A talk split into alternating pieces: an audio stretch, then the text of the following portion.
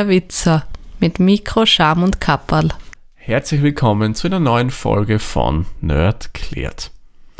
Heute wollen wir uns mal mit einem ganz wichtigen Thema beschäftigen.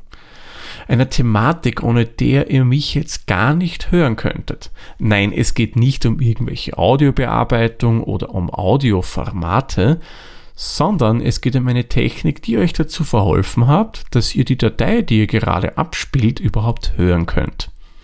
Beziehungsweise es geht auch um eine Technik, die euch dazu verhilft, dass ihr euer Lieblings-Social Network besuchen könnt, dass ihr euch über die aktuellsten Nachrichten von eurer Lieblingszeitung informieren könnt im Internet und so weiter und so fort. Die Rede ist von HTTP, dem Hypertext Transfer Protokoll. Und wir schauen uns auch noch zusätzlich HTTPS an, damit wir wissen, was gibt es denn da für Unterschiede. Wofür diese Abkürzung steht, das wissen wir bereits. Doch wie sie funktioniert und wie die überhaupt entstanden ist, das wollen wir uns jetzt einmal anschauen. Ich darf euch auf eine kleine Zeitreise einladen und die führt uns zurück ins letzte Jahrtausend, nämlich ins Jahr 1989. Okay, für diejenigen, die es ganz, ganz genau wissen wollen, führt uns die Reise zurück zum 12. März 1989. Und zwar verschlägt es uns da in die Schweiz, genauer gesagt zum CERN. Das CERN, wer es nicht kennt, ist ein Kernforschungsinstitut in der Schweiz, das wirklich schon sehr viele bahnbrechende Erfindungen gemacht hat und unter anderem auch unsere heutige Sache, die wurde dort erfunden. Nur was ist jetzt am besagten Tag im März 1989 passiert? Da gab es oder es gibt ihn noch immer einen gewissen Tim Berners-Lee. Entschuldigung, Sir Tim Berners-Lee. So viel Zeit muss natürlich sein. Der hat nämlich seinem Arbeitgeber, was er das CERN war, vorgeschlagen, man könnte ein Projekt ins Leben rufen, das Wissenschaftlern auf der ganzen Welt hilft, sogenannte Hypertexte vernetzt auszutauschen, egal wo der sitzt, beim CERN in der Schweiz, beim MIT oder sonst wo, dass man da etwas austauschen kann. Und das hat er dann auch gemacht.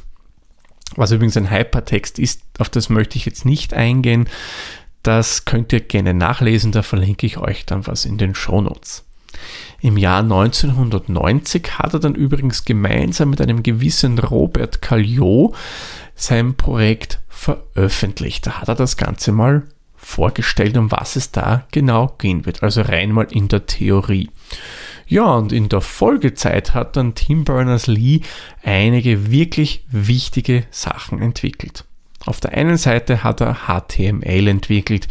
Ihr könnt euch erinnern, das haben wir mal kurz in der Programmier- oder in den Programmierfolgen angeschnitten. HTML ähm, nur ganz kurz umrissen, das ist die Hypertext Markup Language und ist eine beschreibende Sprache, mit der man Webseiten erstellen kann. Des Weiteren hat er die URL entwickelt, wobei der Begriff an sich, der kam erst später. Er hat mitgewirkt beim ersten Webbrowser, hat den ersten Webserver programmiert, weil man braucht immer einen Server dazu. Da kleines Detail am Rande. Der erste Webserver lief auf einem Rechner mit Betriebssystem Next Step. Warum erwähne ich das? Das wird vermutlich jetzt nicht vielen sagen, dieses Betriebssystem. Verständlich.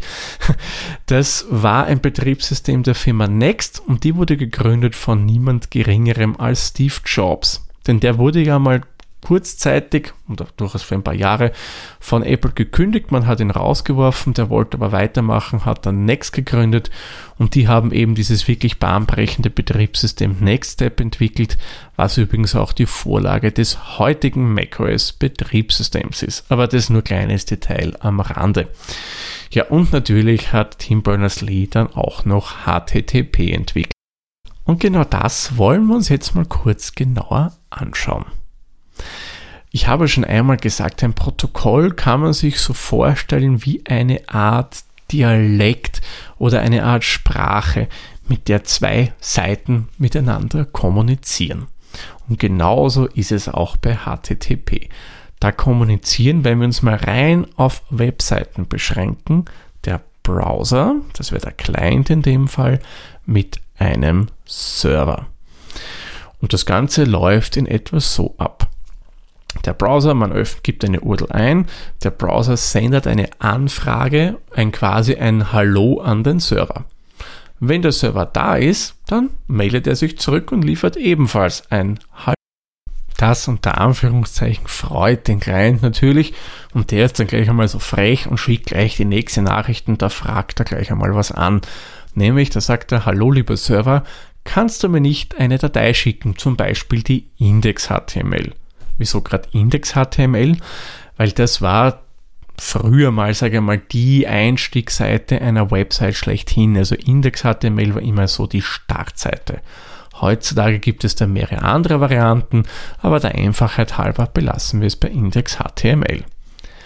Die Nachricht bekommt dann natürlich der Server und der prüft einmal, gibt es denn die Datei überhaupt? Wenn es die Datei nicht geben sollte, dann liefert er ihm einen HTTP-Error zurück. Und das ist einer, den habt ihr sicherlich auch schon das ein oder andere Mal bekommen, der legendäre HTTP-Error 404, was nichts anderes bedeutet als not found, sprich nicht gefunden. In dem Fall wäre die Kommunikation mit dem Server dann auch beendet. Aber Variante B, der Server hat die Datei gefunden, dann würde sie den Client natürlich schicken. Und da schickt er zunächst einmal einen HTTP-Header die sogenannten Kopfdaten. Darin sind einige allgemeine Informationen enthalten, die für den Client aber sehr, sehr wichtig sind. Auf der einen Seite verrät ihm der Server, in welcher Version er läuft. Er verrät, welche Variante von HTTP er spricht.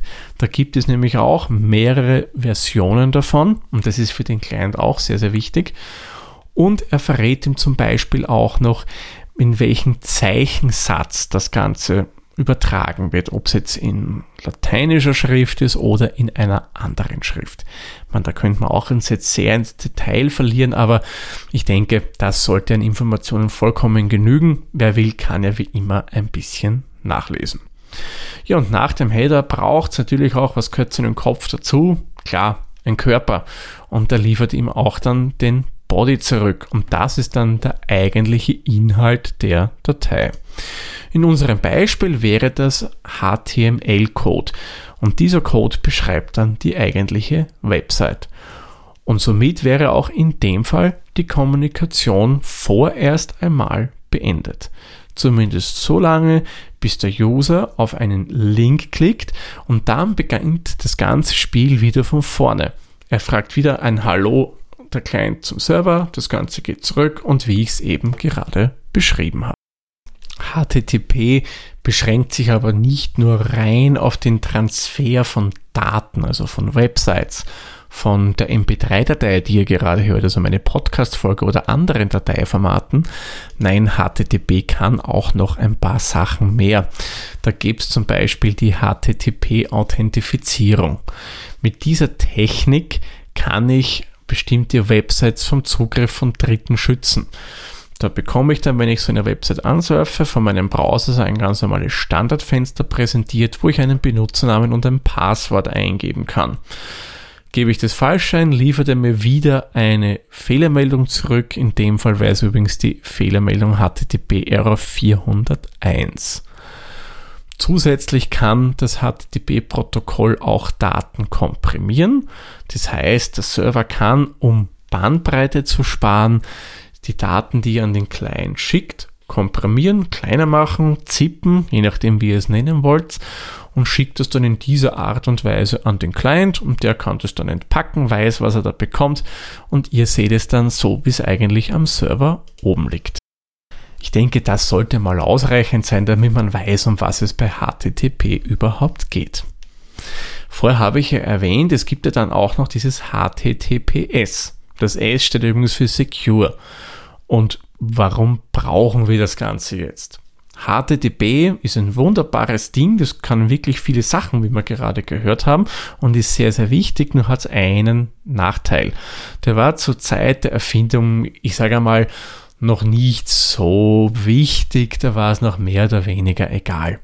Der Nachteil ist, HTTP schickt alles im Klartext mal an sich, wenn man jetzt rein nur irgendwelche Blogs liest oder so, jetzt nicht weiter ein Problem, ja.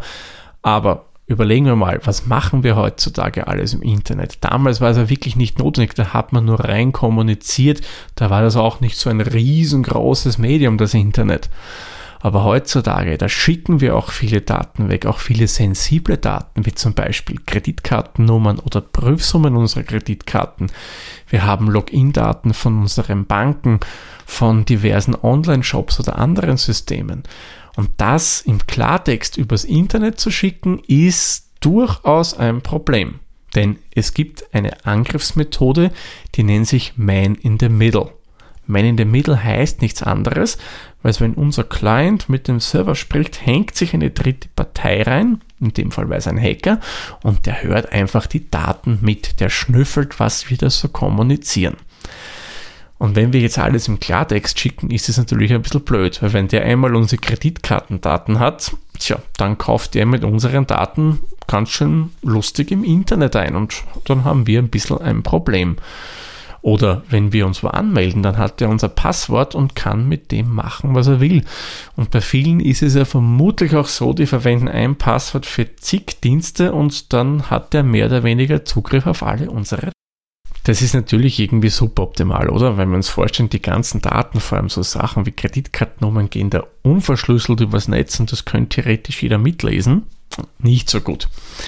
Das fand auch die Firma Netscape. Netscape, die nicht mehr kennt oder nicht kennt, das war mal der Entwickler, die Entwicklerfirma, die den Browser schlechthin programmiert hat, nämlich den Netscape Navigator. Das war einmal der große Browser des Internet, aber das ist auch schon ein paar Jahre her. Und die haben gesagt, hm, es gibt ja die Verschlüsselungstechnik SSL und die kombinieren wir jetzt einfach mit HTTP. Und schon war HTTPS geboren. Gibt es auch schon das ein oder andere Jahr, war aber, ich sage mal, nicht so oft genutzt wie heutzutage. Der große unter Anführungszeichen Boom von HTTPS kam erst durch Whistleblower Edward Snowden, der aufgedeckt hat, dass Institutionen wie die NSA oder CIA durchaus gerne mal ein bisschen mehr mitschnüffeln als einem lieb ist und so war das meines Erachtens der riesengroße Durchbruch von HTTPS und seit dem Zeitpunkt gibt es eigentlich fast keine Webseite mehr, die nicht ohne dieser Technik kommuniziert. Vom Aufbau her ist es im Endeffekt genau gleich wie HTTP. Da gibt es keine Unterschiede, außer halt, dass das Ganze verschlüsselt kommuniziert. Und wenn euch das wichtig ist, und ich würde sagen, in der heutigen Zeit ist es durchaus wichtig. Übrigens, dieses Podcast-Projekt kommuniziert mit euch auch rein über HTTPS. Dann, wenn euch das wichtig ist, dann könnt ihr das im Browser auch ganz einfach und schnell erkennen. Bei allen aktuellen Browsern, egal ob das jetzt Google Chrome ist, äh, Apple Safari, Microsoft's Edge oder der Firefox oder was auch immer, habt ihr in der Adresszeile meistens im linken Bereich so ein kleines Schlosssymbol. Wenn das weiß oder grün ist, dann könnt ihr euch sicher sein, ihr kommuniziert verschlüsselt mit dem Server über HTTPS. Wenn das Ganze irgendwie rötlich erscheint, hm, ja, ist nicht so ideal, dann wird meistens HTTP verwendet oder irgendetwas passt mit dem vom Server angebotenen HTTPS-Protokoll nicht. Wenn es ein Webshop oder dergleichen ist und ihr habt ein rotes Symbol, bitte, bitte Abstand nehmen, nochmal alles genau überprüfen, denn es könnte sein, dass ihr da Betrügern auf den Leim gegangen seid oder dass die Website gehackt wurde. Also bitte achtet wirklich immer darauf, wenn ihr über HTTPS surft, dass ihr ein weißes oder ein grünes Schlosssymbol seht, wenn ihr die Website besucht. Bevor wir den Sack für diese Folge schließen, würde ich sagen, kommen wir noch einmal zu einer kurzen Zusammenfassung. HTTP, das Hypertext Transfer Protocol, ist ein Protokoll oder nennen wir es mal Sprache, damit ein Client, zum Beispiel ein Browser, mit einem Server, Webserver kommunizieren können und so Daten austauschen. Es werden Anfragen geschickt und es werden Antworten in Form von Text oder Dateien zurückgegeben. HTTP selbst ist komplett unverschlüsselt, sprich es wird hier in Klartext kommuniziert. Da das heutzutage durchaus ein Problem ist, weil sehr viele sensible Daten übers Netz gibt es HTTPS. Ist im Endeffekt genau gleich mit HTTP von der Technik her, nur mit dem wesentlichen Unterschied, dass der Client und der Server hier verschlüsselt kommunizieren. Ja, dann machen wir den Sack für diese Folge zu. Ich sage wie immer vielen lieben Dank fürs Zuhören. Bis zur nächsten Folge. Tschüss, Servus, pfiat euch. Dieser Podcast wurde produziert von Der Witzer. Nähere Informationen zur aktuellen Folge sowie weitere Podcasts findest du unter der-witzer.at.